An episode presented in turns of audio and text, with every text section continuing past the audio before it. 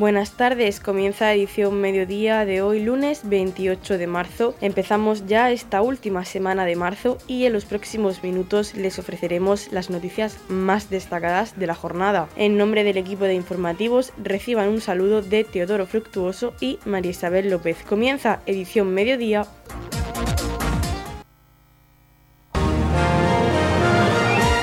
Radio Torre Pacheco, servicios informativos se ha presentado en la Consejería de Agricultura la vigésimo sexta edición de Kimur, Salón Internacional de Caballos de Raza Pura. Han estado presentes en dicho acto el consejero de Agua, Agricultura, Ganadería, Pesca y Medio Ambiente, Antonio Luengo, el presidente de IFEPA, Antonio León, el presidente del comité organizador de Kimur y miembro de ANCE, Asociación Nacional de Creadores de Caballos de Pura Raza Española, Jorge Sánchez, el presidente de la Federación Hípica de la región de Murcia, Pedro Blesa, y el director de IFEPA, Antonio Miras. La vigésimo sexta edición de Kimur, el Salón Internacional de Caballos de Razas Puras, tendrá lugar del 1 al 3 de abril en IFEBA, considerado el mayor evento hípico que se celebra en la región de Murcia, uno de los más destacados a nivel nacional y con repercusión a nivel internacional y que llega cargado de novedades. A continuación escuchamos al director de IFEBA, Antonio Miras. Acabamos de presentar la vigésimo sexta edición de Kimur, el Salón Internacional de Caballos de Razas Puras de, la región de Murcia, una feria más que consolidada en el calendario del Palacio de Ferias y Exposiciones de IFEPA en, en, Torre Pacheco, eh, que este año la verdad que se presenta con muy buenas perspectivas pese al paréntesis eh, por la pandemia. Recordamos en la presentación que en el 2019 fue nuestra última edición, que, no pudimos llevar a cabo al final por el estado de, alarma y Tuvimos el año pasado una edición de tránsito en marco de una ganadería de Puerto Lumbreras, Peña de Béjar, que se ofreció eh, para hacer la exposición dirigida solamente a profesionales y a puertas cerradas eh, al aire libre. Por tanto, este año para nosotros una edición importante porque recuperamos la normalidad en el marco habitual que es el de, el de IFEPA para un salón que en la actualidad eh, es de los más representativos a nivel nacional, por número y calidad de ejemplares y ganaderías participantes. Eh, en España se vienen organizando aproximadamente unos 65 salones de este tipo, ferias en torno al mundo del caballo, de los cuales 15 cuentan con la categorización de tres estrellas, es decir, el máximo nivel. Y de esos 15, eh, Equimur, pues prácticamente desde los inicios, como eh, el más representativo, insisto, por número y calidad de ejemplares, ganaderías participantes, pero también por las actividades, por las exhibiciones, por la exposición comercial. Habrá aproximadamente unas 60 empresas con todo lo que tiene que ver con el mundo del caballo, equipamiento, productos y accesorios del mundo del caballo. Eh, jornadas técnicas donde se va a hablar de temas eh, referentes al mundo del caballo, ontología equina, contaremos con exhibiciones de paraecuestre, eh, vamos a contar también con, espectáculos que van a convocar a miles de aficionados. Este año como novedad al Cristiano Ronaldo del fútbol, pero en este caso en el mundo del caballo, que es Santi Serra, que sabemos que atrae a miles de aficionados de todo el mundo. Además, de hecho, ahora viene de hacer exhibiciones en, Emiratos Árabes de la exposición universal. Y, bueno, una edición para nosotros importante y, la verdad es que en la que hacemos un gran esfuerzo desde el punto de vista organizativo por lo que supone adaptar la infraestructura IFE para un evento de este tipo. Tanto el consejero de Agua, Agricultura, Ganadería y Pesca y Medio Ambiente, Antonio Luengo, como el alcalde de Torrepacheco, Antonio León, han invitado a todos los murcianos a asistir a la vigésima sexta edición de Guimur, que se celebra del 1 al 3 de abril en el Palacio de Ferias y FEPA. Los escuchamos. Quiero invitar a todos para que vengáis a Torrepacheco, a IFEPA. Del próximo viernes día 1 hasta el domingo día 3 vamos a tener la suerte de celebrar Equimur, el Salón Internacional de Caballos de pura raza. Vamos a tener la oportunidad de acercarnos al caballo. Queremos ser capaces de enlazar esa interconexión tan necesaria entre nosotros y el caballo a través de la tradición, de la cultura y por supuesto de la salud a través de ese sistema como es la hipoterapia. Por lo tanto, os espero a todos en Equimur este fin de semana. Este fin de semana tenemos en Torre Pacheco, en IFEPA, en el Palacio Regional de Ferias y Exposiciones, la vigésimo sexta edición de Equimur, es el Salón Internacional de, de Burarranza y queremos eh, destacar el importantísimo esfuerzo que se hace desde IFEPA con todos esos recursos humanos y materiales que ponemos para tener los mejores eventos eh, a nivel internacional. Queremos que los pachequeros sean conscientes de lo que tenemos en Torre Pacheco, porque durante este fin de semana vamos a ser el escaparate de la región de Murcia, vamos a tener visitantes de toda España y también del extranjero. Edición Mediodía, Servicios Informativos.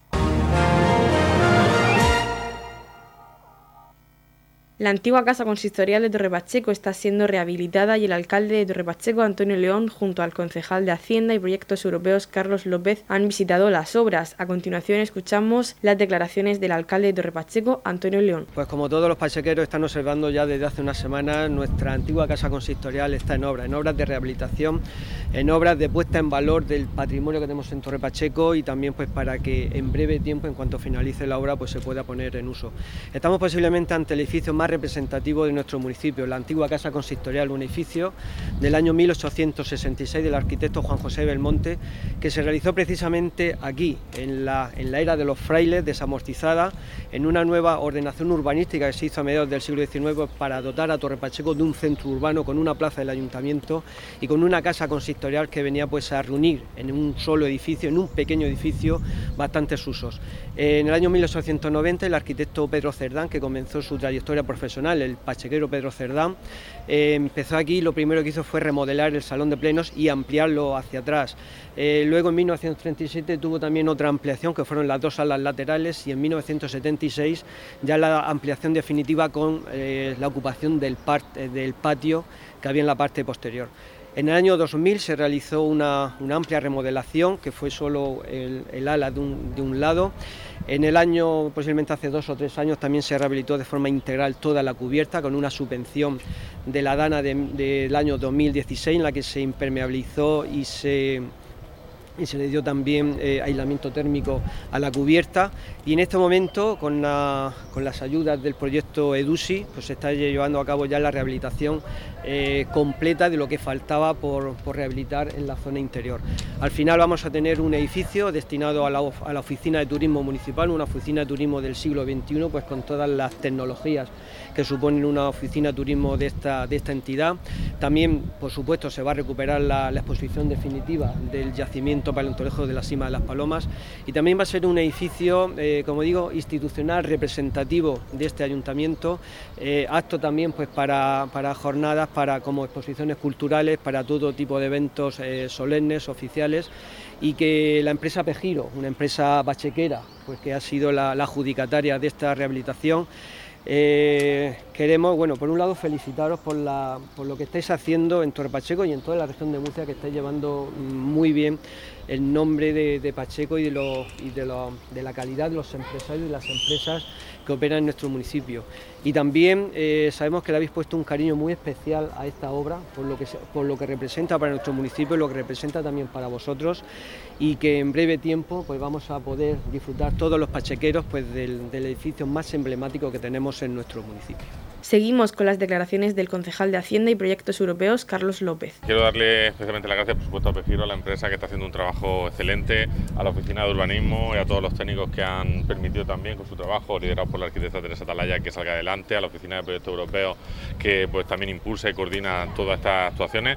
Como ha dicho eh, la arquitecta municipal, estas actuaciones vienen financiadas en el marco de la línea 4 de protección del patrimonio eh, cultural eh, de la Estrategia de Desarrollo Urbano Sostenible Integrado, Torre Pacheco Tierra de Contrastes, financiada por el Fondo Europeo de Desarrollo Regional a través de, la iniciativa EDUSI, como hemos dicho. ¿no? Son 2.900.000 euros de inversiones diversas en nuestro municipio, de los cuales se financia por FEDER el 80%, es decir, que pagamos solo eh, los pachequeros 2 de cada 10 euros de los que se invierten en estas infraestructuras tan importantes y tan queridas para nuestros vecinos. Dentro de esta línea está, por supuesto, la Casa Consistorial, pero está también la rehabilitación de la sala Vicente Noguera, que si no pasa nada en los próximos meses, semanas, pues también eh, saldrá licitación y otras actuaciones emblemáticas que están conociéndose, como por ejemplo, pues ya está eh, en concurso la rehabilitación, en este caso la transformación del Parque de la Constitución, eh, otras actuaciones en los barrios de San Juan, de San Antonio, de eficiencia energética, etcétera. En definitiva, una actuación que viene a cohesionar Torre Pacheco, a hacerlo pues, un pueblo más sostenible, a poner en valor todas aquellas cosas que nos unen como pueblo y que permiten que nuestra identidad se refuerce y a seguir también haciendo, pues gracias a estos fondos europeos y también a los que vienen de recuperación, pues lógicamente como objetivo del ayuntamiento es que esos fondos puedan invertirse eh, en, transformar Torre Pacheco, en construir el Torre Pacheco del futuro y estamos trabajando pues para captar el mayor número posible de ellos con el objetivo eh, de realizar todas las actuaciones que demandan, que demandan los vecinos.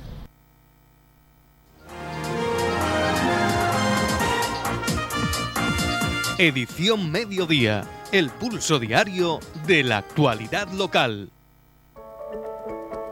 En la comunidad de regantes del campo de Cartagena aplicamos las últimas tecnologías en sistemas de control y distribución, lo que nos ha convertido en un modelo de gestión eficiente del agua gracias al alto nivel de concienciación de nuestros agricultores que trabajan a diario por la sostenibilidad y el respeto al medio ambiente.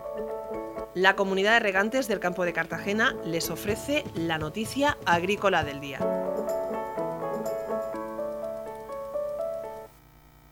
La tecnología agrícola de la región de Murcia está presente en el noveno Foro Mundial del Agua que se celebra en Senegal. La comunidad apoya a la asistencia de empresas de la región a través de la Asociación Sectorial Agritex Murcia, la Consejería de Empresa, Empleo, Universidad y Portavocía a través del Instituto de Fomento apoya a la asistencia de empresas de la región de Murcia al noveno Foro Mundial del Agua que, con el lema Seguridad del agua para la paz y el desarrollo, se celebra esta semana en Dakar, en Senegal. En concreto, estas empresas se sitúan en el ámbito de la tecnología agrícola y participan en dicho foro a través de la Asociación Sectorial Agritech Murcia. Se trata de un evento de ámbito global que ofrece múltiples perspectivas para la gestión del agua, ámbito en el que especialmente por lo que concierne al correcto uso de los recursos en la agricultura, la región de Murcia ocupa posiciones de liderazgo. Destacó el director del Instituto de Fomento, Joaquín Gómez, quien precisó que la participación en este foro presenta un hito para consolidar tanto el carácter institucional como comercial de las grandes capacidades de que disponemos ya presentes en los cinco continentes. Entre otras actividades que está desarrollando Agritech Murcia, mediante su presencia en el pabellón de España el pasado martes presentó la plataforma del grupo de empresas que la componen, financiada y coordinada en parte desde el Instituto de Fomento. Asimismo, la plataforma tecnológica participó en la mesa Fuentes de Agua No Convencionales y Reutilización, mientras que el miércoles formó parte en el panel de debate Agua, Desarrollo Rural y Sostenibilidad. Adicionalmente, se están manteniendo contactos con algunos de los numerosos organismos organismos internacionales presentes como el Banco Africano de Desarrollo y otras entidades públicas y financieras de Senegal o de los países del entorno. El Foro Mundial del Agua es la mayor conferencia de este tipo en el mundo. Es la primera vez que se celebra en el África subsahariana, una de las zonas más afectadas por la escasez del agua. El evento se centra en cuatro pilares, seguridad y saneamiento, agua para el desarrollo rural, cooperación y medios y herramientas que incluyen desde la gestión y la gobernanza hasta la financiación. En la región de Murcia, la tecnología agrícola aglutina a unas 200 empresas que vienen a facturar más de mil millones de euros y da empleo a unos 3.500 trabajadores, incluidos subsectores como el control remoto de riego, fertilización, válvulas, automatismos, cultivos hidropónicos, maquinaria, control de clima, en definitiva proyectos integrales para que a través de la innovación conseguir la máxima competitividad. Se trata de una apuesta decidida que se mantiene gracias a un elevado grado de tecnificación que se refleja tanto en los invernaderos como en los sistemas de riego y en los últimos años en la integración de las tecnologías 4.0 en los procesos de producción con sistemas de gestión automatizada e informatizada de los regadíos, aplicaciones para controlar una explotación agraria desde el ordenador o el móvil, así como el empleo de drones en las explotaciones, que permite una gran precisión para conocer todas las variables que afectan a los cultivos. Agritech Murcia es una plataforma de tecnología agrícola que agrupa a más de 20 empresas, iniciativa empresarial avalada por el gobierno regional y que cuenta con la colaboración aparte del Instituto de Fomento de centros de investigación CEBAS-CSIC, del Ministerio de Agricultura e IMIDA de la Consejería del Ramo, así como de la Universidad Politécnica de Cartagena. En la comunidad de regantes del campo de Cartagena aplicamos los últimos avances en innovación y desarrollo al servicio de una agricultura de regadío eficiente y respetuosa con nuestro entorno. Por la sostenibilidad y el respeto al medio ambiente, Comunidad de Regantes del Campo de Cartagena. La Unión Musical de Torre Pacheco está dedicando dos fines de semana consecutivos a una actividad monográfica consistente en una toma de contacto con el compositor David Rivas y con su música. En el encuentro, iniciado el pasado sábado, participaron tanto la banda titular como la banda escuela. Mm, Daniel, ¿en qué está consistiendo este encuentro monográfico entre la Unión Musical de Torre Pacheco y el compositor David Rivas? Pues bueno, le hicimos una invitación al compositor David Rivas eh, a que viniera a trabajar con nosotros eh, su música. Solo estamos trabajando, solo estamos tocando eh, música de, este compositor. Y bueno, nada, pues está ha venido para acá y a ensayar con nosotros y a, y a explicarnos su música, que es el que mejor la conoce, ya que la ha hecho él. Un encuentro que va a tener, tiene dos fines de semana de duración. Este primero, este fin de semana del 25 y 26, 25, 26 y 27 y el del 3 de abril. ¿En qué, qué materias se van a tocar o, o qué actividades se van a realizar en cada uno de ellos? Pues bueno, este fin de semana está destinado a básicamente ensayar y trabajar con David. Y el fin de semana que viene vamos a hacer un concierto, el día 3 domingo por la mañana a las 12, eh, que hará la primera parte la banda grande y la segunda parte la banda escuela. Es lo que hemos trabajado este fin de semana, eh, la música de David. Un concierto, el del 3 de abril, que va a tener lugar en el Centro de Artes Escénicas en horario de mañana, que creo que es la primera vez, al menos que yo recuerde, que se hace eh, por la mañana un concierto de la Unión Musical de Torre Pacheco bajo, bajo cubierto, en recinto. ¿A qué se debe esta novedad? Pues sí, la verdad que no estamos acostumbrados a tocar en este horario. Eh, sí que hemos hecho otros conciertos, pero no, no, en el CAE habitualmente. Y se debe porque por la tarde tenemos eh, el pregón de, de de la Semana Santa de Balsica. Bueno, y por último, ¿cómo tú eres el director, como hemos dicho ya, de la banda escuela y la mayor parte de los que en este momento, en la mañana del sábado, eh, del sábado 26, están, están acompañando a David Rivas, eh, son de tu, de tu formación musical? ¿Cómo están recibiendo ellos el encontrarse, el tener una masterclass, bueno, pues con un compositor de la talla de David? Pues bueno, a mí la verdad que no me están sorprendiendo porque ya sabía cómo se iban a comportar y cómo estamos trabajando, pero bueno, impecable, impecable la actitud y el, y el respeto que tienen hacia una persona que, bueno, no conocen, y, pero que vamos, como parecen como músicos de la, de la banda grande.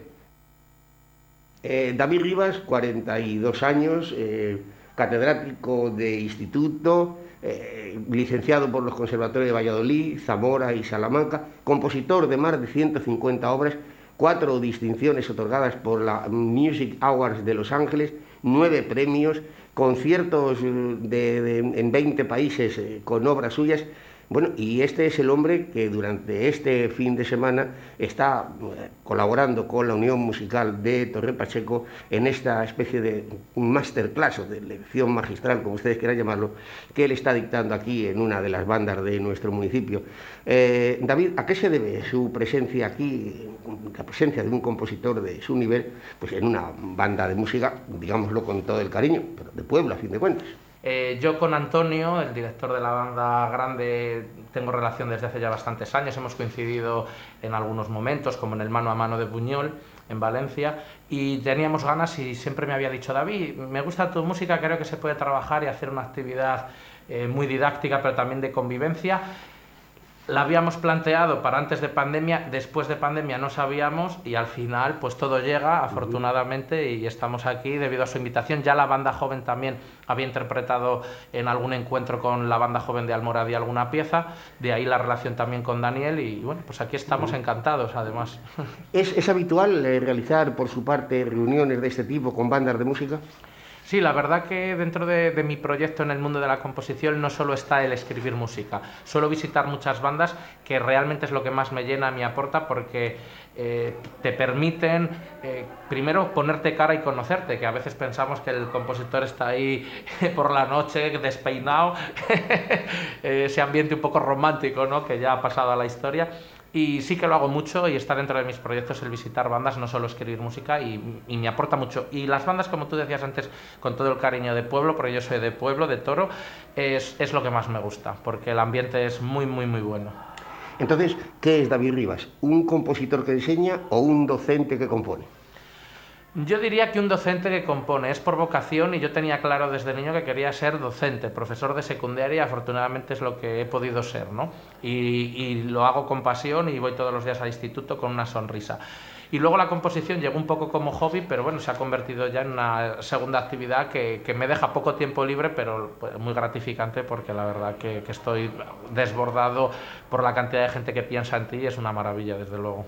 Bueno, pues para ser una, para ser una segunda actividad no, no es algo liviano, 150 obras eh, compuestas no es, no es poco componer.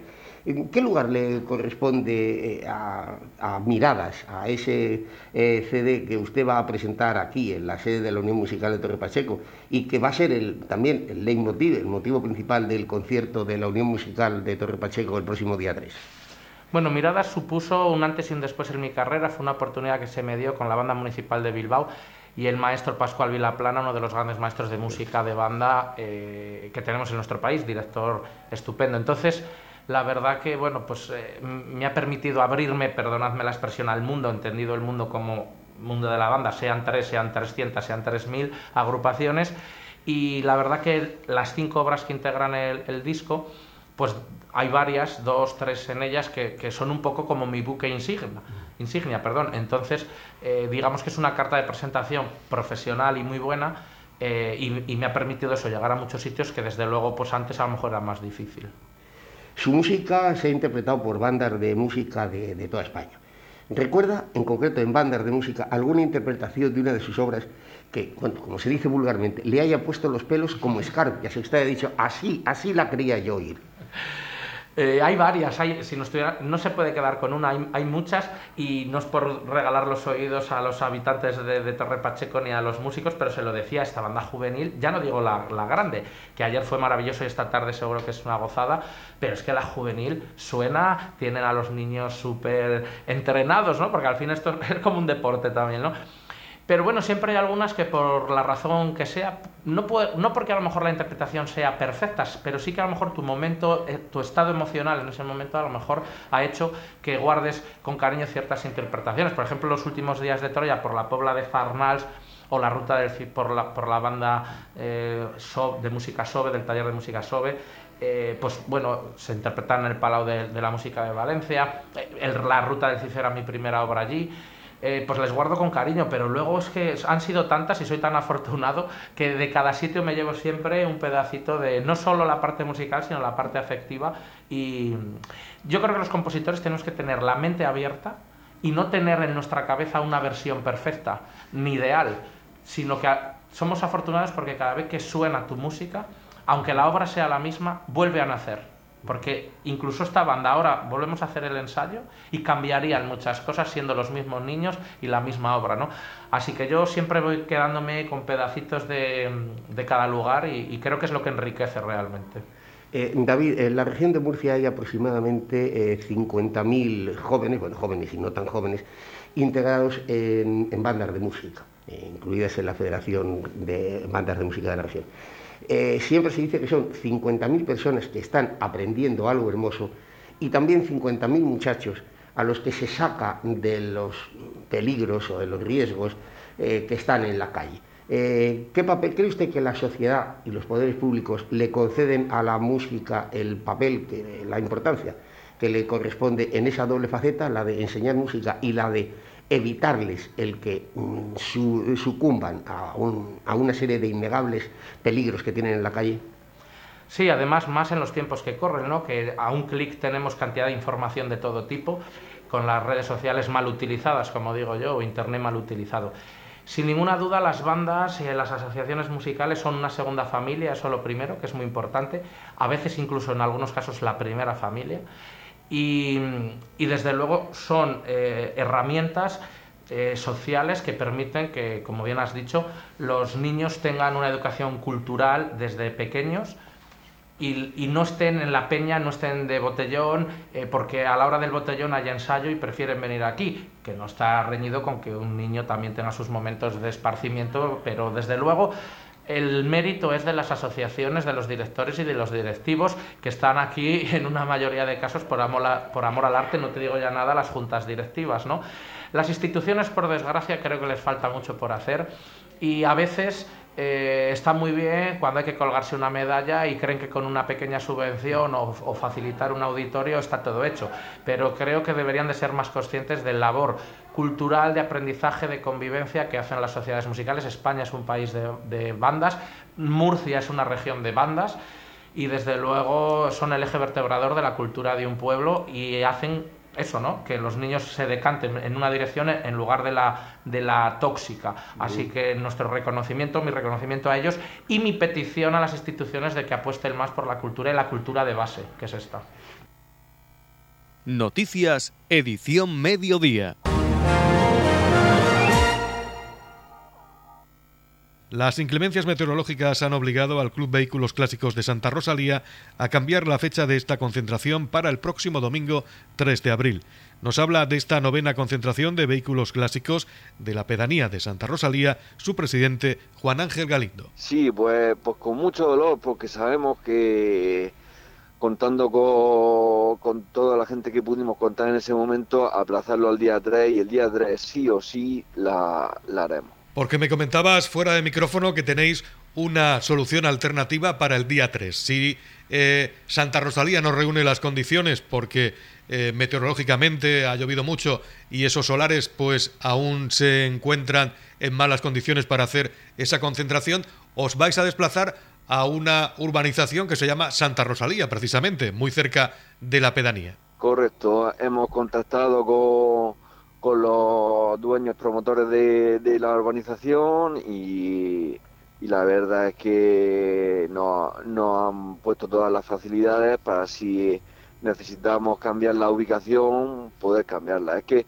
necesitamos también terminar a, eh, hacer la concentración y, no volver a retrasar y no meternos en Semana Santa y no meternos en otras fechas que todos tenemos más, temas personales. Entonces, el día 3, si Dios quiere y es nuestro deseo, se hará en nuestra en Santa Salía, en nuestra casa, como siempre y con todo y con todo. Pero si por inclemencias medioambientales que no no se pudiera hacer allí porque no lo que has comentado los solares no estuvieran en condiciones no no se pudiera hacer estuvimos el otro día en, la, en las calles de, del resort nada más terminar el zapatazo de agua y las calles estaban perfectas está muy bien, muy bien diseñado el resort para para este tipo de lluvia y entonces no cumple cumple condiciones para poder realizar la concentración domingo 3 de abril es la nueva fecha para esta novena concentración de vehículos clásicos de Santa Rosalía, donde suponemos que tenéis previsto organizar las mismas actividades que ya habíais programado para las ediciones que se han suspendido. Sí, sí, estamos con nosotros que queremos ir con, todo, con todo vamos con todo hacia adelante, las mismas actividades, el circuito de coches a pedales, la exposición de mecánica, la zona de fotocall, los aparcamientos, los premios, la radio en directo, queremos ir con todo. Y además acabamos de abrir un, un canal para que la gente los que quiera participar en la concentración se pueda prescribir y así agilizar la entrada de vehículos y que sea una mañana mucho más fluida y mucho más aprovechable para todos. Tenemos que hablar de, claro, tanto cambio de fecha, probablemente volvamos a coincidir con otras concentraciones de vehículos en otros puntos de la región e incluso fuera de ella. Es posible, es posible. No, no, no los tengo ahora mismo eh, en mente, pero es posible que sí coincidamos. Lo que eh, y lo que no sé lo que pasará con, los eventos con los que ya coincidíamos, si los cambiarán de fecha también o, o qué pasará. Ya veremos. A ver esto eso unas condiciones que nos han venido tanto de, pandemia como de climatología para todos los que todos los aficionados este año pues bueno pues demostraremos que, que podemos con todo bien Juan Ángel nos gustaría que volvieras a hacer una vez más una invitación a todos los aficionados al mundo del vehículo clásico para que asistan el día 3 sí o sí a la novena concentración de vehículos de Santa Rosalía. Pues nada, pues nuestra humilde invitación siempre a todos los aficionados que quieran pasar una buena mañana con nosotros este año, con todas las remodelaciones que tenemos. Queremos que la gente no pierda tiempo en hacer colas, como se pasaba en ediciones anteriores, y que disfrute de la mañana viendo los vehículos y viendo el resto de actividades que, tenemos y que bueno, pues, pues, sigamos manteniendo esta afición entre todos. Eh, en esta nueva ubicación, vamos a suponer que se haga en la urbanización Santa Rosalía, las actividades como ese taller de mecánica y todas esas cosas que teníais previstas, eh, ¿se van a poder seguir realizando? Pues tenemos ahí pues, un... Si, tuviera, si tuviéramos que tomar la decisión de irnos allí, pues tendríamos que... Vamos a hacerla, pero sería una, se desplegaría mucho más la concentración, sería mucho más, más, amplia por la distribución de las calles, pero sí queremos seguir haciendo esas actividades ya que hemos conseguido tener los materiales para poder hacerlas.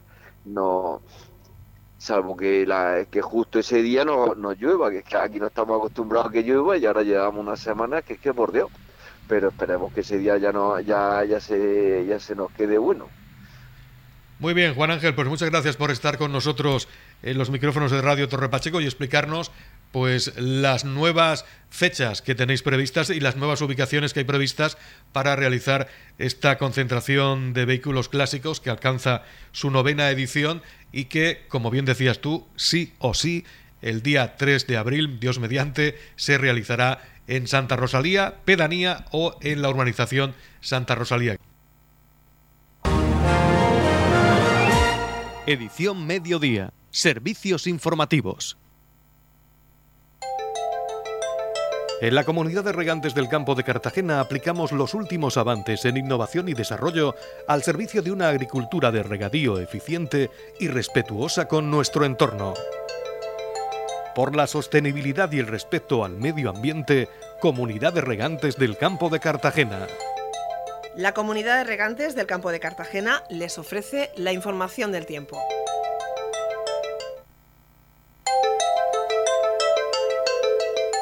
A continuación conocemos la información meteorológica para hoy lunes 28 de marzo en la región de Murcia. Brumas matinales, cielos nubosos con probabilidad de chubascos débiles, brumas matinales sin descartar, nieblas en la sierra y temperaturas que se mantendrán sin cambios. El viento soplará flojo del este. La capital Murcia alcanzará una máxima de 17 grados y una mínima de 9. El campo de Cartagena alcanzará una máxima de 16 grados y una mínima de 12. Y en el mar tendremos una máxima de 17 grados y una mínima de 11 grados.